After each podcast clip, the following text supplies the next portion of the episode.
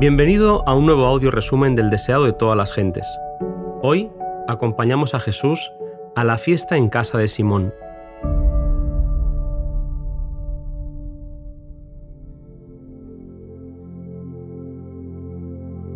Simón de Betania era uno de los pocos fariseos que se habían unido abiertamente a los seguidores de Cristo. Aunque lo reconocía como maestro y esperaba que fuese el Mesías, no le había aceptado todavía como Salvador. Su carácter no había sido transformado, sus principios no habían cambiado. Había sido sanado de la lepra y quería expresar su gratitud a Jesús, por lo que organizó un festín al que invitó al Maestro, sus discípulos y muchos judíos. Había gran entusiasmo entre la gente, y muchos se dirigieron a Betania, algunos llevados por la simpatía para con Jesús, y otros por la curiosidad de ver al que había resucitado. Mientras, en Jerusalén, los sacerdotes y gobernantes veían que su influencia sobre el pueblo estaba debilitándose cada vez más, puesto que éste estaba ansioso de ver y oír a Jesús. Puesto que temían al pueblo, decidieron prender a Jesús secretamente y llevarle al tribunal tan calladamente como fuera posible. Esperaban que cuando su condena se conociese, la voluble corriente de la opinión pública se pondría en favor de ellos. No conforme con este malvado plan, decidieron que Lázaro también habría de morir, para que no pudiera seguir siendo un testimonio del poder de Jesús para levantar a un hombre de entre los muertos. El odio y la incredulidad de los dirigentes judíos habían crecido hasta disponerlos a quitar la vida a quien el poder infinito había rescatado del sepulcro. En la fiesta, Simón estaba sentado entre Lázaro y Jesús.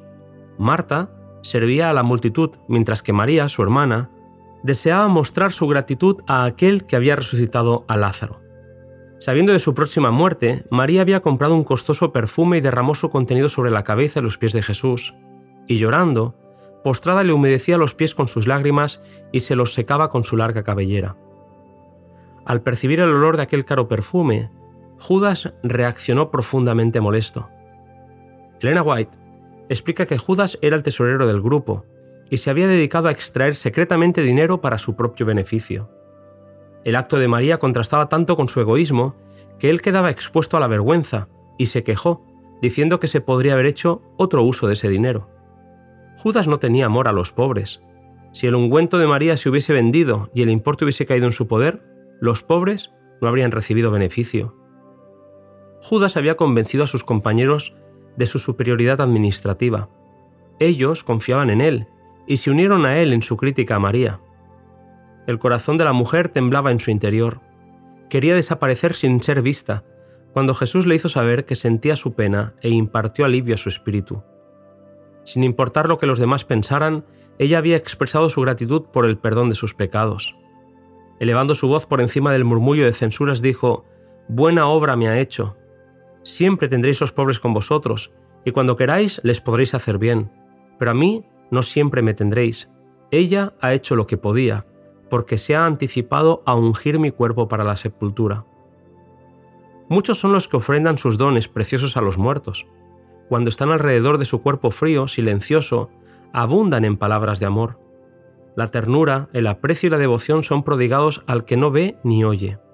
Si esas palabras se hubiesen dicho cuando el espíritu fatigado las necesitaba, cuando el oído las podía oír y el corazón sentir, cuán preciosa habría sido su fragancia. María no era plenamente consciente del acto que acababa de realizar, pero Jesús explicó que de la manera en que el alabastro fue quebrado y se llenó la casa entera con su fragancia, así él habría de morir. Su cuerpo habría de ser quebrantado, pero él habría de resucitar de la tumba y la fragancia de su vida llenaría la tierra. El Evangelio se predicaría por todo el mundo, y como parte del mensaje, el don de María exhalaría su fragancia y los corazones serían bendecidos por su acción espontánea. La acción de María sería contraria a la que Judas estaba por realizar. Jesús podría haberlo desenmascarado, pero si lo hubiese hecho, se hubiera considerado como un motivo de la traición. El Salvador no le censuró, y así evitó darle una excusa para traicionarle. Pero la mirada que Jesús dirigió a Judas le convenció de que el Salvador discernía su hipocresía y leía su carácter vil y despreciable. Nunca antes le había hecho el Salvador un reproche directo. Con resentimiento en su corazón, Judas resolvió vengarse. Judas se había entregado a la avaricia hasta que se había subyugado todo buen rasgo de su carácter. Su corazón estaba lleno de celos y por una cantidad muy inferior a la que costaba el vaso de ungüento entregó a su Señor. Los sacerdotes estaban exultantes por el trato realizado. Los discípulos amaban al Salvador, pero no apreciaban debidamente lo que Él había hecho por ellos. Cristo apreciaba los actos de cortesía que brotaban del corazón. No rechazaba la flor más sencilla arrancada por la mano de un niño que se la ofrecía con amor. Aceptaba las ofrendas de los niños, bendecía a los donantes e inscribía sus nombres en el libro de la vida. Los actos de amor y reverencia para con Jesús son una evidencia de la fe en Él como Hijo de Dios. Cristo aceptó la abundancia del afecto puro por parte de María, mientras que sus discípulos no lo comprendieron ni quisieron comprenderlo. Él había sido todo para ellos, y no comprendían que pronto serían privados de su presencia, que pronto no podrían ofrecerle prueba alguna de gratitud por su grande amor. La soledad de Cristo, separado de las cortes celestiales, viviendo la vida de los seres humanos, nunca fue comprendida ni apreciada por sus discípulos como debiera haberlo sido. La misma necesidad es evidente en nuestro mundo hoy. Son pocos los que aprecian todo lo que Cristo es para ellos. Si lo hicieran, expresarían el gran amor de María, ofrendarían libremente el ungüento y no lo considerarían un derroche. Nada tendrían por demasiado costoso para darlo a Cristo, ningún acto de abnegación o sacrificio personal les parecería demasiado grande para soportarlo por amor a Él. Jesús lo dio todo por la familia humana. Es más, en el don de Jesús, Dios dio el cielo entero. Bien pueden las huestes celestiales mirar con asombro a la familia humana que rehúsa ser elevada y enriquecida con el infinito amor expresado en Cristo. Por su parte, el anfitrión Simón también tenía una crítica contra Jesús. En su pensamiento se decía, Este, si fuera profeta, conocería quién y cuál es la mujer que le toca, ya que es pecadora. Jesús lo había curado de la lepra, pero ahora se preguntaba si era profeta. Había permitido que aquella mujer lo tocara, no parecía entender qué tipo de mujer era aquella pecadora y por lo tanto, para él, no podía ser profeta. Simón no conocía a Dios ni a Jesús, no comprendía que el Hijo de Dios debía actuar como Dios, con compasión, ternura y misericordia. El plan de Simón consistía en no prestar atención al servicio de penitencia de María. El acto de ella, de besar los pies de Cristo y ungirlos con un cuento, era exasperante para su duro corazón. En su creencia, Jesús tendría que haber reconocido a la pecadora y rechazarla. Jesús le dijo, Simón, una cosa tengo que decirte. Un acreedor tenía dos deudores. El uno le debía 500 denarios y el otro 50. Y no teniendo ellos de qué pagar, perdonó a los dos. Di, ¿cuál de los dos le amará más?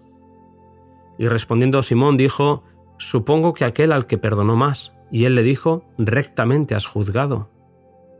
Simón había arrastrado al pecado a la mujer a quien ahora despreciaba. Ella había sido muy perjudicada por él. Por los dos deudores de la parábola estaban representados Simón y la mujer. Jesús no se propuso enseñar qué grado de obligación debían sentir las dos personas, porque cada una tenía una deuda de gratitud que nunca podrían pagar. Pero Simón se sentía más justo que María, y Jesús deseaba que viese cuán grande era realmente su culpa.